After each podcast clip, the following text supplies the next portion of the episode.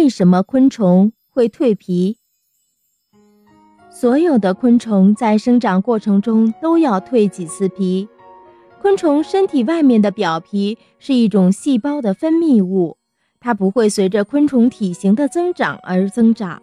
当昆虫身体长大时，就会褪去这层旧皮，取而代之的是另一层新的表皮。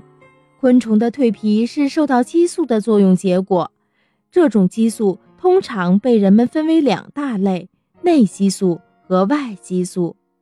内激素是由昆虫体内的内分泌器官分泌而成的，它对昆虫的生长、发育等生命活动起着调节作用。